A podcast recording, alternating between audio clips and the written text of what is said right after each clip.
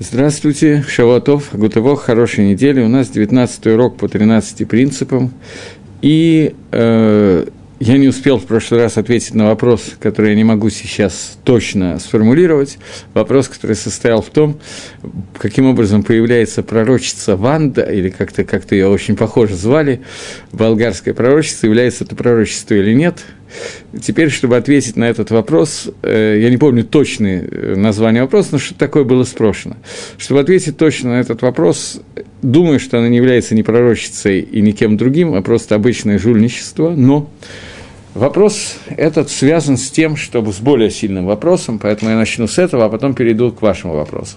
Вопрос связан с тем, что э, существует ли вообще понятие пророк, пророчества у народов мира, или это понятие каким-то образом относится только к народу Израиля. Я думаю, что это и был на самом деле вопрос, поэтому попытаемся разобраться с этой темой. Из того, что я говорил в прошлый раз, следует, что суть пророчества выражается двумя вещами. По Сефере Карим одной, по Рамбаму двумя, мы идем сейчас по Рамбаму, поэтому две вещи. Первая из которых – это когда Всевышний сообщает какие-то вещи через пророка, который сообщается народу Израиля или всему миру.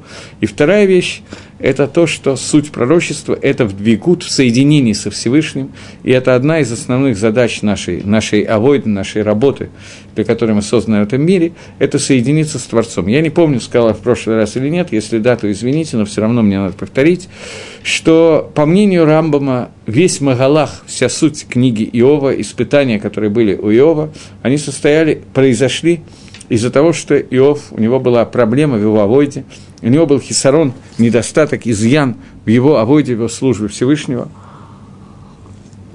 извините, Всевышнему, который состоял в том, что Иов не служил Творцу с целью лидабек боид барах, с целью соединиться с Творцом. И если есть вопросы, то мне сделают через некоторое время так, что я смогу их видеть, поэтому можете их задавать.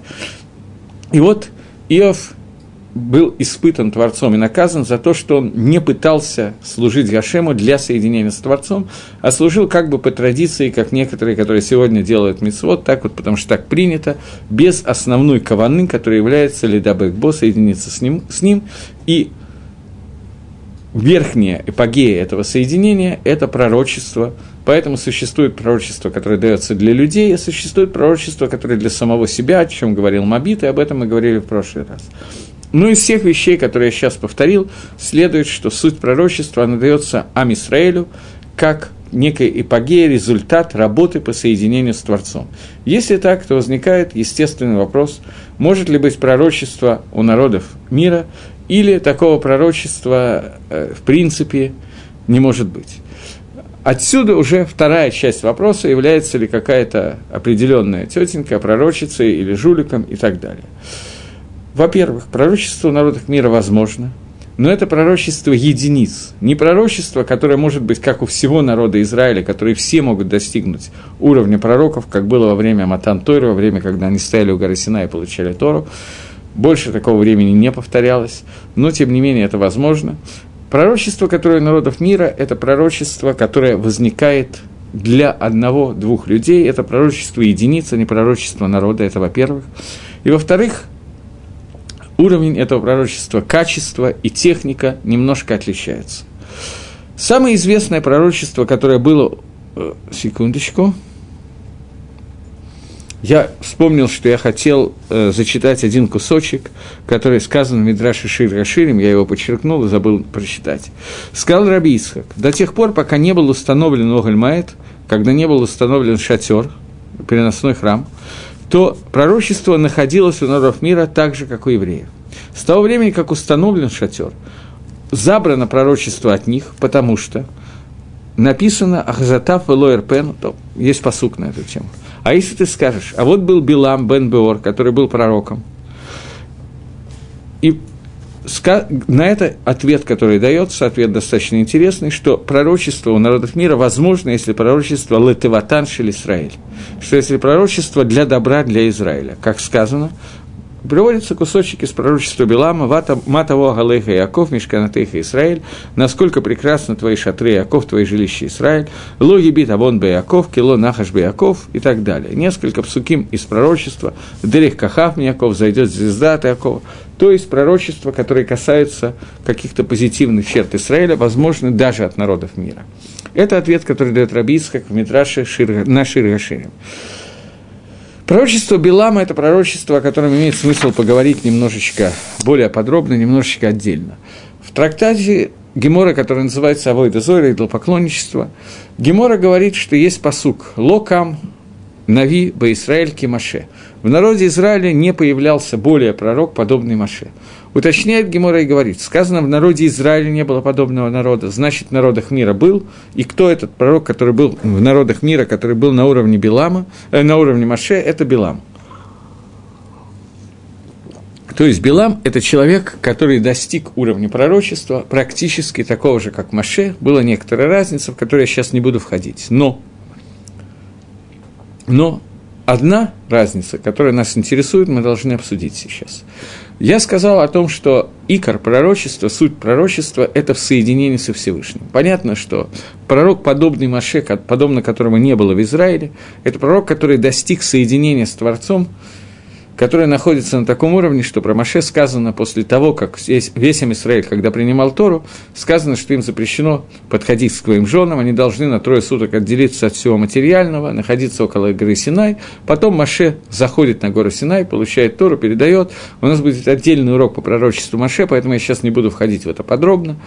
И после этого сказано, что все возвращайтесь, вы, народ Израиля, возвращайтесь в свои шатры к женам, Ваатати шер боимади, а ты оставайся здесь вместе со мной.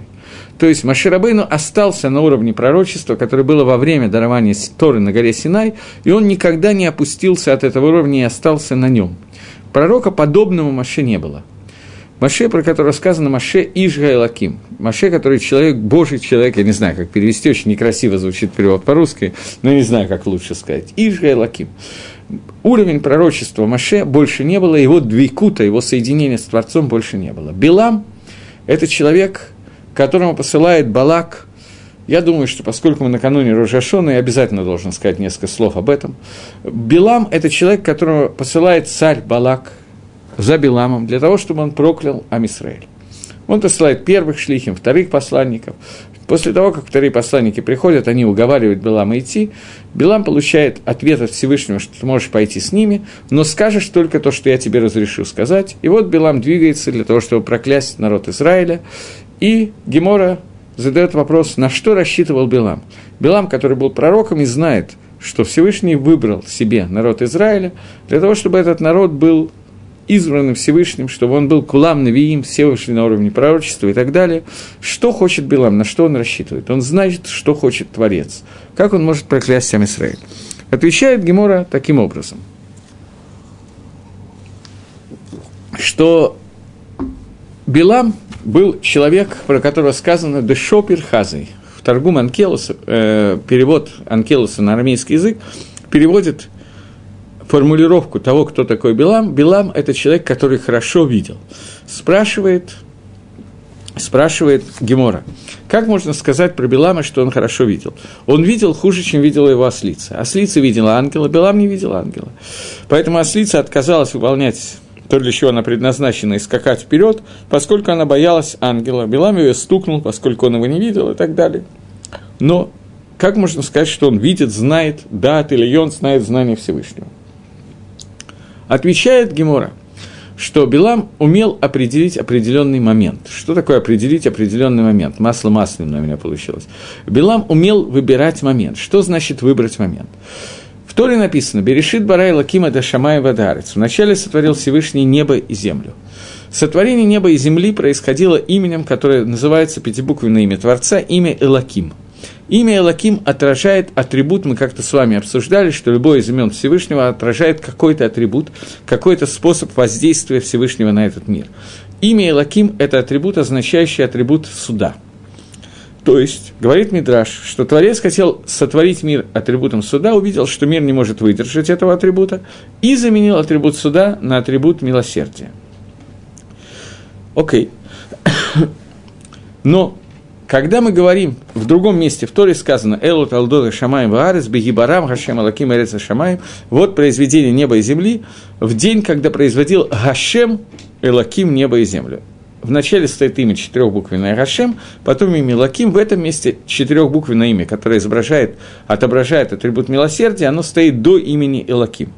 Таким образом, имя Элаким, оно стоит после имени Хашем. Э, э, после имени Хашем. Есть упреждение в начале атрибут милосердия, потом атрибут суда. Но когда мы говорим о людях, то это очень хорошо и понятно звучит, что человек может взять и подумать, что я сделаю так, потом передумать. Когда мы говорим о Творце, если было мгновение, когда Всевышний хотел, чтобы мир был сотворен атрибутом суда, то это мгновение не может перейти из, из потенциального состояния в кинетическое. То есть будет какой-то момент времени, когда Всевышний руководит и творит миром атрибутом суда. Основное творение руководства миром действительно происходит через атрибут милосердия. Но будет какое-то мгновение, нельзя сказать, остановись мгновение, ты прекрасный, не уверен, что оно такое прекрасное, когда мир будет управляться только атрибутом суда, и атрибут милосердия будет отсутствовать в мире. Что это за мгновение? Это, говорит Гемора, что только Белам мог определить это мгновение, и кроме Белама еще одно творение существовало в мире – это петух. Два творения, которые могли определить это.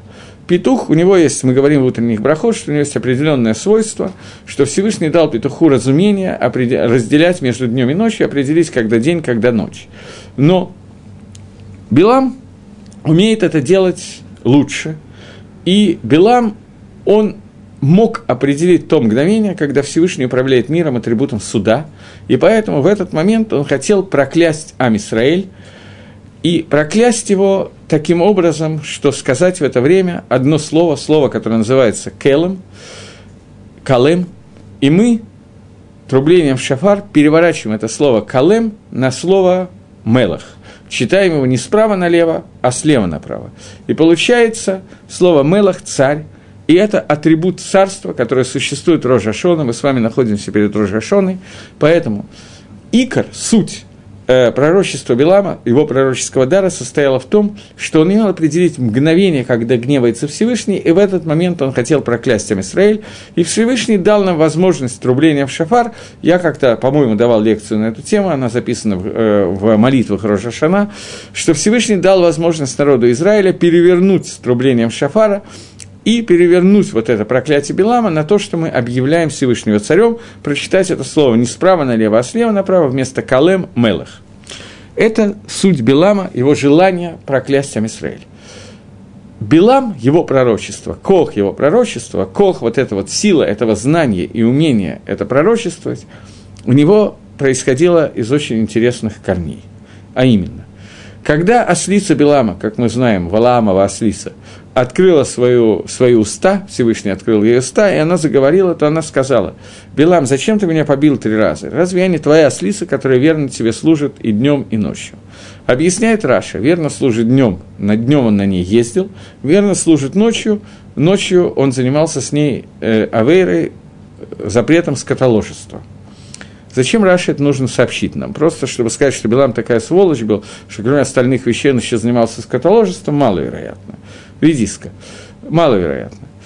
Идея состоит в том, что Мидраш хочет нам сказать, что Билам для того, чтобы дойти до своего пророческого дара, он вводил себя в состояние полной тумы, полной нечистоты, и доходил до такой нечистоты с помощью скотоложества и всех оверот, которые есть в Торе, что он доходил до состояния пророчества. Каким образом это возможно? Мы с вами обсудили, что пророчество Маше – это пророчество, когда и любого другого пророка в народе Израиля, это пророчество, суть которого по Рамбаму, это лидабек беашем, соединиться, слиться со Всевышним. Слияние с Творцом выводит человека на пророческий дар, и дальше либо он автоматически пророчествует сам себе, то есть достигает этого состояния, и если Ашем хочет, то он его посылает пророчествовать всему народу Израиля. Двикут Белама, соединение Белама происходило с не со Всевышним, а с Ситрой Охрой, с, той, с тем Маарехетой, с той, с, те, с той системой, которую создал Творец, которая называется обратная сторона, задняя сторона. Сторона, которая не к душе, не святость от ума. Сторона, от которой происходит Сотан, Ецергора и так далее. Это целое духовное построение миров, которые создал Всевышний, Кенегет, которая очень похожа, только обратная, Кенегет, э, соответствующая построению миров к душе. К этим мирам, к душе святости присоединялся Маширабейн и присоединяются пророки Израиля. Билам пророчествовал со стороны Ситрохры, с обратной стороны. Более или менее понятно, что я имею в виду. Поэтому ему нужно было сделать то же действие, что делал Маше, Лидабек присоединиться ко Всевышнему, только присоединиться не ко Всевышнему со стороны к душе, а присоединиться ко Всевышнему со стороны тумы, со стороны нечистоты – мне пишут, что это означает, что он получал силу от Тумы. Совершенно верно. Это то, о чем я говорю. Он получал свой пророческий дал, дар со стороны Тумы. Поскольку мы уже определили, что пророчество – это умение говорить и получать информацию через соединение, то он соединялся с Творцом с обратной стороной. Окей. Это суть пророчества Белама. Теперь вопрос, который мне был задан. Я ответил на вопрос, может ли пророчество быть у, у пророков народа мира? На этот вопрос я ответил. Теперь вопрос, который мне задан, основной вопрос. Современные предсказатели, я не знаю точно, я уже забыл это имя, Вал, Вла, Ванга, Ванга, которая пророчится и так далее, я не знаю, что про нее сказать. Но 99,9 в периоде, если не 100 современных пророков, так сказать, в кавычках, это обычные жулики. Это понятно и легко – Вопрос, может ли быть в современном мире какое-то понятие пророчества. После того, как мы сказали, что у Ам Исраэля его быть не может. И, естественно, пророчество уровня Белама у народов мира тоже быть не может. Может ли быть какая-то вещь, которая будет предсказание будущего и так далее? Да, может. Это вполне возможно, потому что Билам, кроме состояния пророчества, которое у него было записанное в Торе, одно пророчество, он умел предсказывать будущее по звездам, созвездиям и так далее. Я когда-то объяснял, каким образом Всевышний влияет через Маарехет Мазалот, через путь звезд и созвездий, влияет на наш мир. Это называется Маарехет Мазалот или Маарехет Тева, это система управления мира через природу, через звезды созвездия. Звезды созвездия – это тоже природа. Мы с вами выучили в школах, в институтах и так далее какие-то законы э, Эйнштейна, Ньютона, э, Бойля, Мариота и так далее, и так далее, существует еще определенное количество законов, через которые Всевышний влияет через звезды и созвездия. Они тоже существуют, их тоже можно выучить. Не думаю, что нам нужно сейчас это делать, но сделать это возможно, и какое-то понимание о будущем, зная – то, как одна звезда влияет в это время больше, чем другая, и эти знания нам даны, мы можем использовать и узнать, что, что получается в будущем и так далее. Но легко понять, что сегодня большая часть людей, которым это пользуются, они не владеют этими знаниями. И это очень понятно и легко понять. Я приведу пример истории. Я не успел прочитать вопрос, но я вначале закончу то, что я говорю, потом прочитаю вопрос.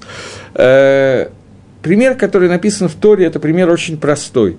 Пример о том, что э, Хартуме Паро, жрецы фараона, которые владели знаниями материала по звездным и созвездиям, пришли к фараону и сказали, что должен родиться мальчик, который выведет народ евреев из Египта. Но мы не знаем, этот мальчик будет евреем или египтянином.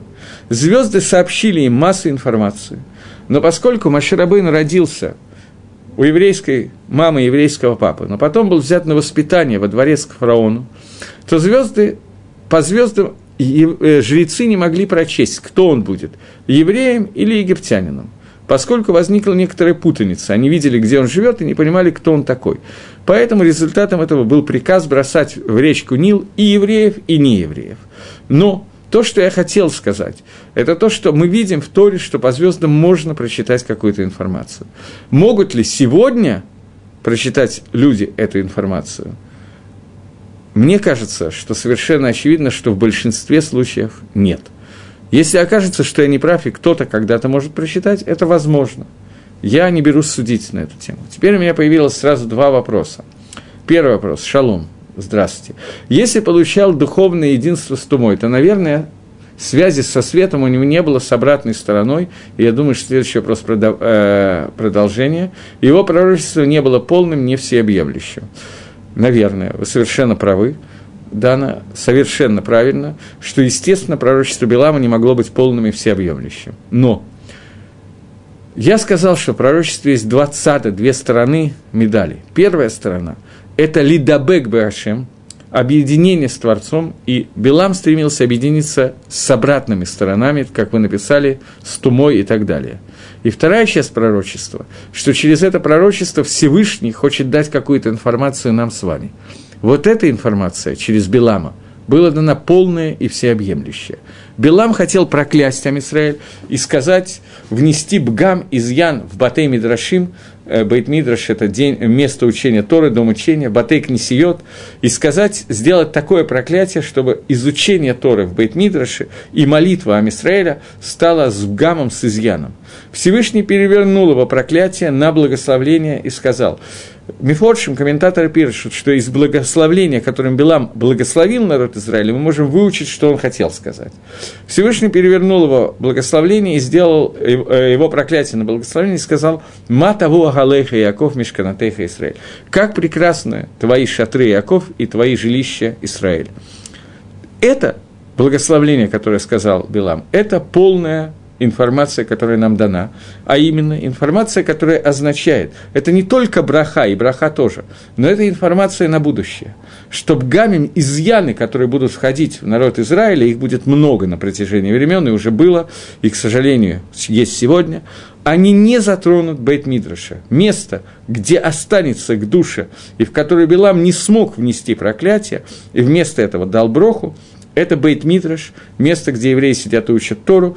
И несмотря на то, что понятно, что мы учим Тору по сравнению с тем, как учили во времена Раби Акива и даже во времена несколько сот лет назад, а Зоханвей, как мы учим, но тем не менее Тора будет продолжать являться единственным щитом Тора и молитва, которая останется у народа Израиля. И это мы видим в благословении, которое дает Билам, когда он хотел дать проклятие. Поэтому изучение Тора является настолько важным и существенным элементом, который остается на все времена. Теперь еще благословление, которое он дал, это пред, предсказание. «Вижу я Кахав, звезду, которая зайдет от Иакова» и так далее. Это единственное в Торе упоминание о приходе Машеха.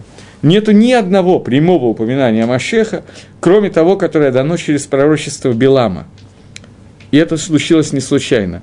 То пророчество, которое идет с самой-самой темноты, с самой обратной стороны, оно достигает самого верха, чтобы а, рассказать, как мир избавится от этой темноты избавление от этой темноты произойдет через Мелах Машеха, и поскольку Билам находится в самой темноте, в самой туме, то он дает предсказание, которое показывает о том, как это произойдет. Это происходит не из-за того, что у Билама было одностороннее видение, а из-за того, что Всевышний, кроме Двикута, в пророчестве есть желание Творца дать какую-то информацию, и Творец дал эту информацию именно через него. Мне задают вопрос. Человек, который учит Тора в одиночке, не в Бейсмидраше, то есть ли у него изъян в этом изучении Торы? Да. В этом изучении Торы оно на уровень ниже, чем изучение Торы в Бейт-Мидраше. Изучение Торы, которое человек учит не один, а в Хевре, в компании, в Бейт-Мидраше, оно находится на значительно более высоком уровне. Понятно, что бывает ситуация, когда невозможно учить Торы и учишь в одиночке, и это хорошо и правильно, но понятно, что изучение Торы в Бейт-Мидраше, оно на более высоком уровне находится. Я не знаю, полупустом или в пустом Бейт-Мидраше, какой Дин и так далее, понятно, что Бейт-Мидраш имеется в виду Хеврав, который изучает Тору, в доме предназначен для изучения. Дальше э, можно много изощряться, я не буду. Окей. Okay. Двинемся немножечко дальше. Я объяснил так, как смог, пророчества, которые бывают у народов мира, и теперь есть еще один момент. Поскольку я уже коснулся его и сказал, что у Билама было единственное пророчество, описанное Тора, это то пророчество, которое мы сейчас обсуждали.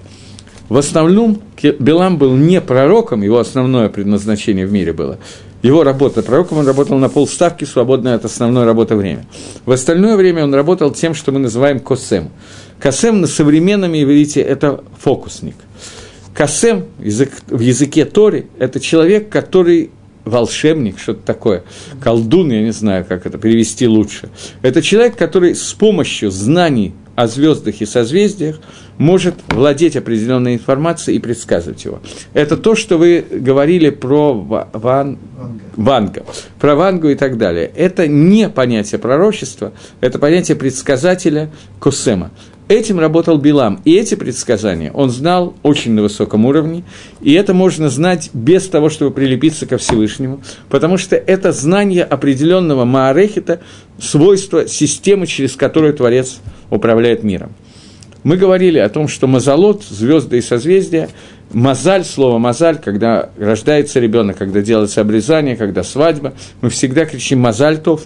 Мазальтов – это не просто поздравление, это пожелание, чтобы данные события происходили под хорошим созвездием, чтобы они были удачные – и это пожелание, которое мы говорим, оно связано с тем, что мозаль, созвездие, происходит от слова нозель, течь, назела, это протечка. Мозаль – это то, что независимо от моего поведения, нозель алай мин шамаем. Оно сливается, выливается на меня с небес. И это происходит через звезды и созвездия. И вот этим знанием обладал Билам в совершенстве, и этим знанием, в принципе, можно обладать и сегодня технически. Думаю, что большая часть людей, я повторяюсь много раз, этим не обладает, но говорят на эту тему. Авраам Авину, когда Всевышний к нему обратился и сказал, «Аль тидак Авраам скарха гарбемиот, не бойся, Авраам, твоя награда очень большая», Авраам ему сказал, что, как говорит Митраш, что вот я посмотрел на звезды и созвездия, и звезды и созвездия говорят, что у Авраама и Сарай не будет детей. Не могут быть дети у нас какой же награду ты мне можешь быть, а вот я хожу арили, вот я хожу бездетно. И говорит, Мидра, э, говорит посук в Торе, что и вывел его Всевышний наружу и сказал, посмотри и сосчитай звезды. Можешь ли ты их сосчитать, так же неисчислимо будет потомство твое. Митраж говорит, что Всевышний вывел его наружу, вывел его за пределы управления звездами. Вывел его за звезды и сказал, теперь посмотри на звезды. Ты видишь, что судьба Израиля не зависит от звезд, ты выполняешь митсвы и добавляешь к свету от звезд такое количество света Эйнсув Баругу, бесконечного света от Творца, что он растворяет все влияние звезд и созвездий, и теперь посмотри, можешь ли ты посчитать звезды, также неисчислимо будет потомство Израиля. Мы еще, я приводил несколько раз, уже, по-моему, пару раз я приводил, может, нет, я не помню, какие-то геморрот, которые говорят, доказывают, что судьба Израиля не зависит от звезд не приводил, судя по всему, мне показывают. Окей, тогда я приведу одну, две геморы на эту тему, хотя это не совсем то, чем я собирался заниматься, но ничего страшного. Э, Гемора рассказывает в трактате Шаббат, Гемора рассказывает о том, как э, два звездочета, я не знаю как, дочь Раби Акивы, совершенно верно. Приводил я ее? Окей, одну из геморрот я расскажу о том, как э, два звездочета стояли у ворот города и смотрели, где находятся звезды и как они влияют на будущее человека, который выходит сейчас из города, и сказали, что вот этот человек, который сейчас выходит из города, поскольку альфа-центавр находится в таком синусе, а это другая там гамма-глобулина в косинусе и так далее, то в результате этого дела мы, мы видим, что человек, который сейчас выходит из города, он не доживет до вечера, он наверняка умрет. Так сказал один. Второй Второй сказал, что да, конечно, его укусит змея. Человек ушел, потом вернулся, они к нему бросились с вопросами, как получилось, что ты выжил. Он положил вязанку с дровами, начал им объяснять, как он провел день, вообще, он на него наезжает, почему он должен был умереть. И во время этого разговора змея выползла из э, вязанки дров, которую он рубил, и уползла. В результате этого разговора они выяснили, что он еврей, что он сделал мицу, дал сдоку, нарубил вязанку дров и дал бедняку, и сказали, что он испортил полностью научный эксперимент. Теперь эксперимент не верен, потому что судьба Израиля не зависит от звезд. То есть одна мицва, которую делает человек, она нарушает весь Магалах, весь путь управления миром звездами и созвездиями, но в принципе звезды и созвездия оказывают влияние, поэтому предсказание по звездам и созвездиям, оно возможно. Но шейла, возможно ли оно для народа Израиля, то есть, безусловно, возможно. Вопрос, насколько оно будет правильно и так далее. Теперь двинемся дальше.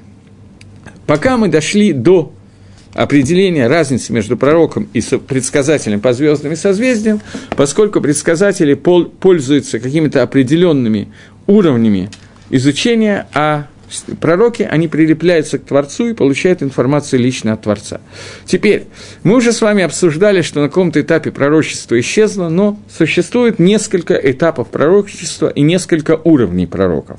Несколько этапов пророчества, которые я сейчас очень коротко расскажу, это то, что написано, у нас есть Танах, Тора, Навиим, Ктувим. Тора, пророки и Писания. Навиим делятся на две группы, то, что написано в Танахе, на две группы. Это Навиим Решаним и Навиим Охраним. Первые пророки и последние пророки.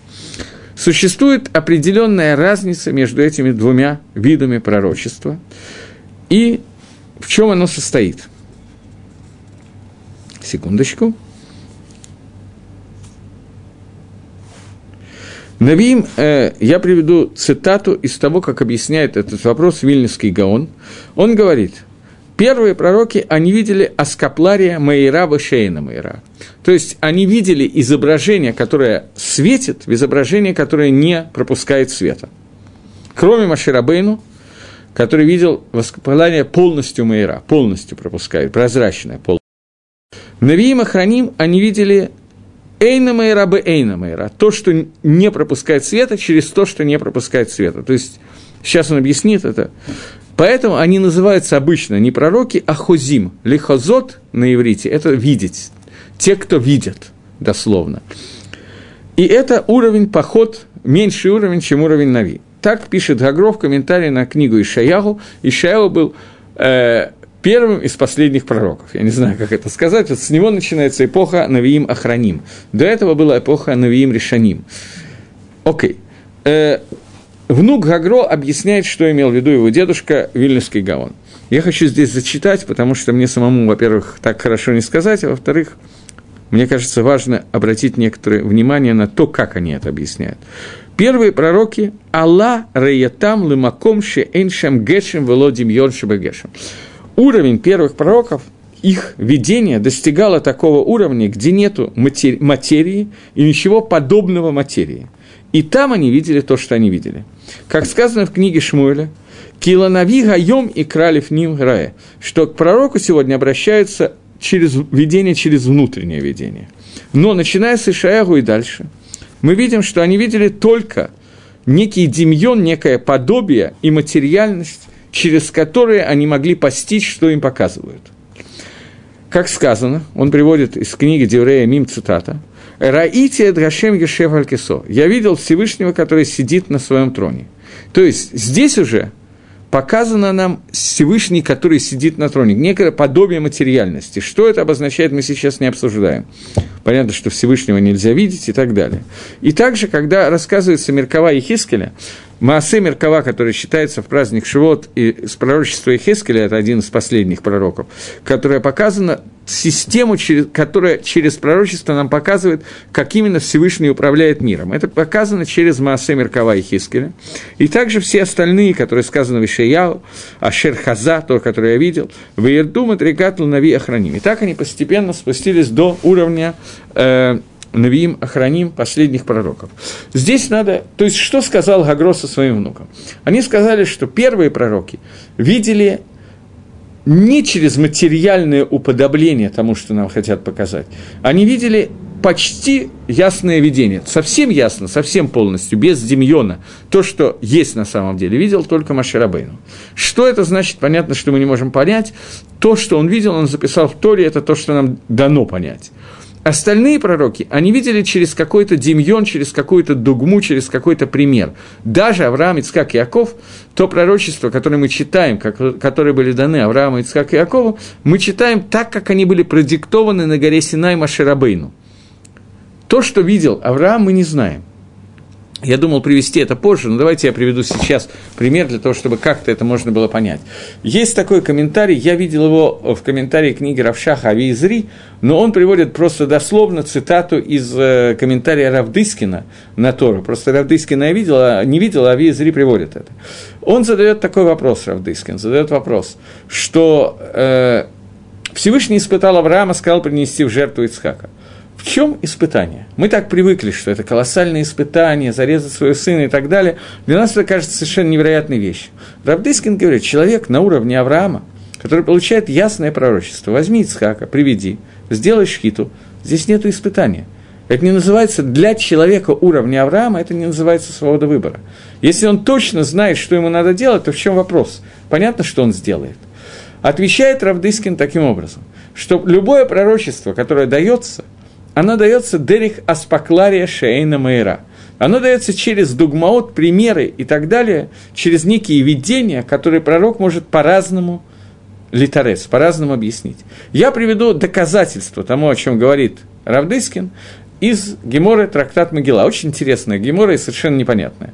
Гемора спрашивает вопрос, что царь Ишаяу, он отправил посланников к пророчице по имени Хульда. Гемора там выясняет, что было восемь пророчеств, которые были в народе Израиля, женщин, и выясняет, кто из них что пророчествовал и так далее. Отправляет, пророк, э, пророк, э, отправляет посланникам пророчестве Хульда, пророчице по имени Хульда, для того, чтобы выяснить у нее, что выяснить у нее, что э, когда будет построен после разрушения первого храма, когда будет построен храм, когда будет закончена э, Галут, Геула и так далее. Задает Гемора вопрос. Гемора довольно интересная, так вот, если еврейская, я бы сказал, Гемора. Задает Гемора вопрос, как можно было задать этот вопрос Хульде, если был жив Га-пророк, пророк того поколения, основной пророк по имени Ирмияу. Почему он не задал вопрос Ирмияу? Отвечает Гемора два ответа на этот вопрос. Первый, что Ирмияу в это время был занят, он ушел в Вавилон возвращать 10 колен, которые были туда изгнаны, поэтому его не было на месте. Окей. И он их вернул, по этому мнению, и Шаява над ними царствовал. И второй ответ совсем классный. Второй ответ, что Хульда была то ли двоюродная сестра, я не помню, то ли племянница э, Ирмиягу. Поэтому Ирмиягу не обиделся бы на то, что задает вопрос не ему, а его родственнице.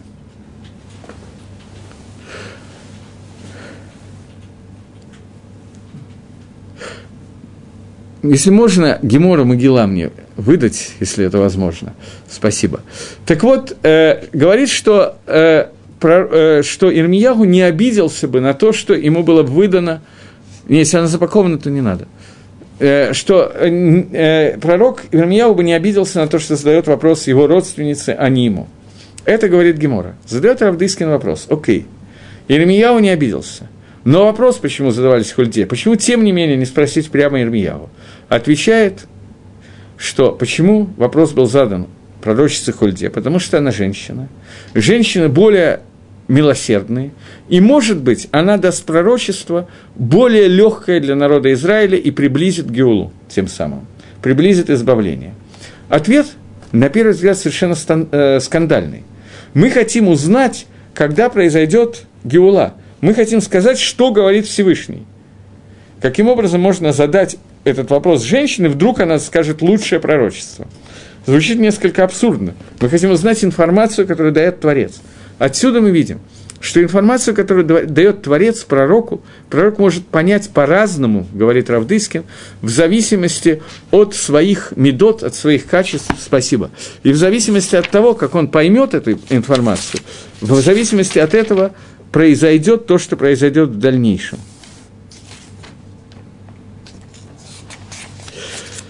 Это причина, по которой обратились с вопросом не к не к Ермиягу, обратились с вопросом к Хульде. Я зачитаю это место вайахбор бамаком дека Ермияу. Спрашивает Гемора, в месте, где есть Ермияу, как она могла пророчествовать? Отвечает Бейраф от имени Раф. Хульда, она была, а, он просто Гемор не написал, какая родственница, Ирмиягу, была, и поэтому он не был макпит на нее и разрешал ей пророчествовать. Спрашивает Гемора, вы иша, я не знаю, как точно прочитать, вы иш, ют алиф шин ют гей, в иша не макпит, это мне подсказывает, что я сказал на иврите, не, не, не обращал на это внимания. Вы иша гуфей, как он сам, гейки шави кермияу, как он оставил Ирмиягу и послал к ней пророчествовать. Ответили две рабишила, потому что нашим рахманьодге, нашим они очень милосердные – и поэтому он рассчитывал на то, что она даст милосердное предсказание. Так говорит Гемора. Равдыскин медоек из этой Геморы простую вещь, что раз в зависимости от того, кто получит предсказание, по-разному можно объяснить это. Медоек это уточняет, что в зависимости от того, как будет дан, э, кому кто будет объяснять пророчество, от этого зависит, как он его объяснит, и от этого зависит, как оно исполнится. Почему? Пророки получали видение в соответствии с тем, как они могли его увидеть, в соответствии с Аспакларией Шейна Маира, с, с каким-то видением через материальные примеры того, что происходит. Они переводили эти примеры и понимали, что они означают, в зависимости от того, как каждый из них мог понять в соответствии со своими медот, качествами и так далее. И это и было пророчество, которое они получились, и Всевышний выполнял это в соответствии с тем, как они это понимали. Когда Авраам, говорит Равдыскин, получил пророчество о том, что ему надо зарезать своего сына Ицхака, мы не знаем, в каком виде было дано это пророчество. Мы это знаем так, как это было дано Машерабейну в пересказе. Авраам это получил таким образом, что он мог попробовать литарец объяснить это каким-то другим способом. И его испытание состояло не в том, чтобы после того, как он точно знает, что от него хочет Творец, что он сделает иначе. Авраам не мог сделать иначе, чем хочет Творец. Он был на очень высоком уровне. У него как будто бы в этом не было пхераховшит, свободы выбора. Но попытаться литарец объяснить пророчество другим путем он мог. И он этого не сделал. И он увидел то, что он увидел. В этом гадлус, сила и величина Авраама, так объясняет Равдыскин. Но то, что мне нужно из этого Равдыскина, мне нужно подчеркнуть, что пророки видели на разном уровне. Каждый из пророков видел на разном уровне. Последние из пророков видели совсем не так, как первые. Первые пророки в тех видениях, которые они бы, у них были, они практически не видели ничего материального.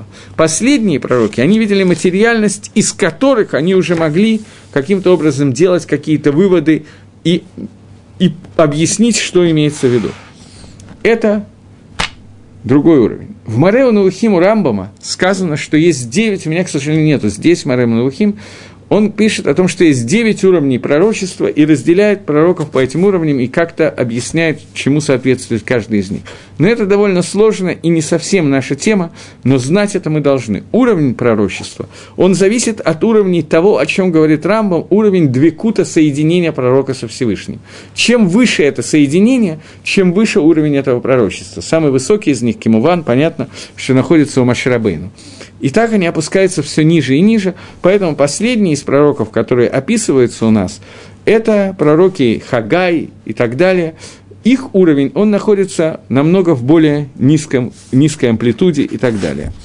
Секундочку. Я подумаю, может быть, можно привести какое-то доказательство того, что я говорю.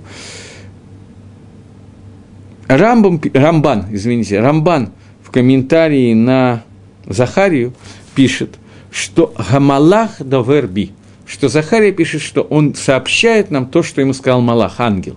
То есть это уровень пророчества был уже если можно так сказать, очень низкий, намного более низкий, несопоставим с более высокими уровнями, когда Малах сообщает ему, что делать, и он получает пророчество только из очень низкой среды я не хочу очень подробно входить в эти вещи, это действительно и не ним немножко связанные с Каболой, но существует четыре мира, это Ацилус, Брия, Яцира, Асия, и пророчество Маширабейну, оно исходило из мира Яциры, только, э, из мира, я говорился, Ацилуса, самого высокого, оно только одевалось в мир Брии.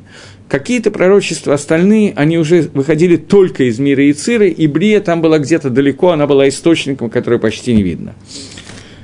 Окей, теперь есть еще один уровень, который уже не называется пророчество, но тем не менее входит в тонах.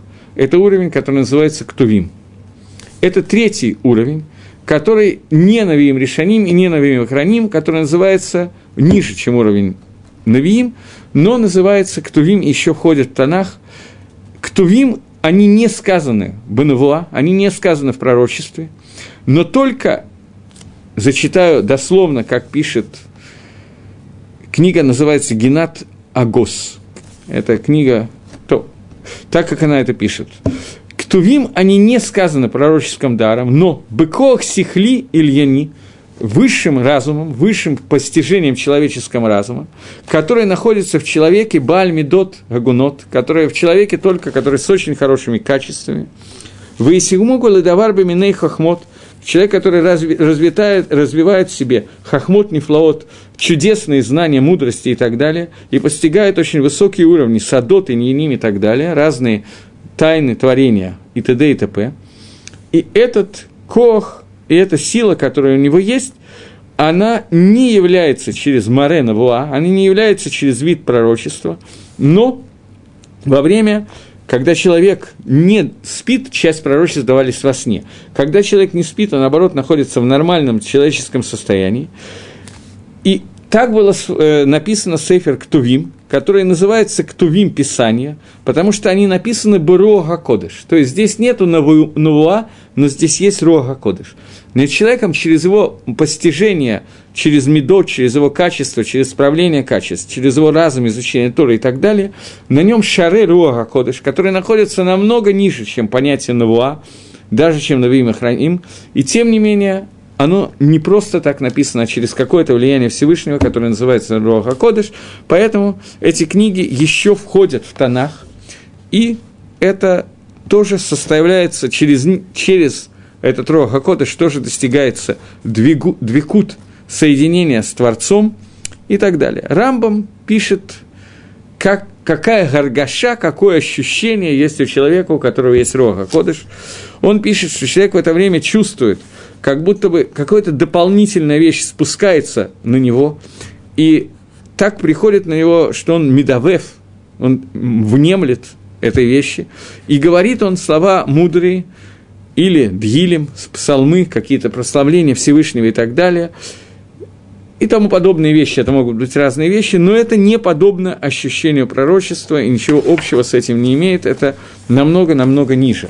И вот эти ощущения, которые у него дается, Рамбо пишет ощущения, я не знаю, откуда Рамбо их знает, может быть, у него был Рога Кодыш просто, но ощущения, которые описываются, это для того, чтобы описать разницу между ними и понятием пророчества, понятием Навуа. Таким образом, в течение времени, в поколениях уровень пророчества, его качество, его количество и так далее падали, падали, падали, и достигли того, что пророчество исчезло, и мы это с вами обсуждали на первом занятии по понятию пророчества, почему пророчество исчезло в тот момент, когда появилось, исчез Ецер Авойды Зоры, исчез Ецер и дал поклонничество во время Александра Македонского, и как эти времена связаны, это первый урок по этому принципу, которые были. Появляется еще два вопроса, которые мне заданы. Есть ли запреты в изучении Торы не евреям? Мы уже раза четыре отвечали на этот вопрос, я не буду. Люди разве прислушиваются к пророчествам? Э, это очень тонкий вопрос, я не совсем понимаю, что имеется в виду. Э, у Высоцкого была такая песня про Кассандру – которое там припевом шло, но и сновидцев, впрочем, как и очевидцев, во все века сжигали люди на кострах. Отсюда видно, что люди очень часто прислушиваются к пророчеству. Вопрос, что они выносят из этого пророчества. Э, вопрос не имеет никакого смысла данный. Я пошутил, но вопрос бессмысленный. Есть люди, которые слушают, есть люди, которые не слушают, есть люди, которые пророчества, которые даны человеку сам себе, потому что уровень пророчества – это двикут, присоединение ко Всевышнему, и Бавадай, Убавадай, безусловно, безусловно, когда речь идет о пророчествах, а не о современных предсказателях, я десять раз хочу это повторить, то в то время, когда было пророчество, двикут соединения со Всевышним через пророчество был настолько сильным, что люди прислушивались к пророкам, слушали пророкам, исполняли то, что они делают – и это то, о чем я сейчас хочу еще несколько слов сказать, у меня остается всего 10 минут, которые я хочу посвятить тому, для чего Всевышнему нужно, кроме двойкута, кроме соединения с пророчеством, со Всевышним, для чего еще нужно пророчество. Мы сказали, что Сефер и Карим Халек на Рамбома, спорит с Рамбомом. И вторую часть, а именно двикут соединения с Творцом, Сефер Харим не рассматривает как основную. Основная для него – это необходимость пророчества для того, чтобы люди узнали, что хочет Творец мира. Безусловно, люди, которые задавали вопросы пророкам, а безусловно, они их слушали. Это очевидно. Для чего Всевышний устроил так, что после пророчества дарования Торы продолжается еще какие-то виды пророчества и так далее. Главная мотора, главная цель этого пророчества – это возьмем такую, я очень не люблю высокого сленга, но сейчас я его использую, извините меня за выражение. Основная цель пророчества – это продолжение Маамада и Арсинай, продолжение стояния у горы Синай и получения Торы. Получение Торы, когда мы получили ее один раз и получили все 613 заповедей со всеми толкованиями Торы, Торы в устной и письменной форме и так далее, и так далее, после всего этого Всевышний – сказал Маширабейну такую фразу, и Маширабейну пересказывает на книге Дворим. Я зачитываю. Навими кербеха миахиха камуни и кимлаха хашема лакейха.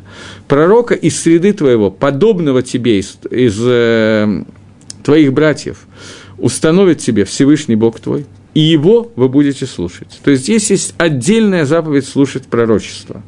Человек, который отрицает пророчество и отказывается слушать пророчество, он теряет удел в будущем мире. Поэтому Рамбам это поставил как отдельный принцип из 13 принципов. Все эти принципы, которые сформулированы Рамбамом, означают, что человек, который отрицает эти принципы, он теряет свой Аламаба. Не дай Бог. И каждый вопрос, который ты спрашиваешь Всевышнего, Бехорев – все, что ты спросил от, от Гашема на горе Синай во время, когда ты собрался там, «Ло асиф лишмоет коль Гашема лакай», ты больше не, не, больше не будет такого, что все услышат голос Всевышнего Бога. В дала газот от. И не будет так, что больше ты увидишь этот огромный огонь, исходящий от Творца, который был во время Маамада Арсинай, стояния где Синай, и больше ты не умрешь. И сказал Ашем мне, Ейтива Ашер Дебру, вы попросили, когда вы стояли на горе Синай, вы попросили, что Всевышний больше не говорил с вами, а говорил с Маше, и Маше передавал все заповеди. Поэтому пророчество, которое было у всего народа Израиля, прервалось по вашей просьбе. По изначальному плану Творца Мамад и Арсинай должен был быть таким, что все Амисраэль, весь Амисраэль, находящийся на горе Синай, они останутся пророками после того, как Мамад Арсинай кончился.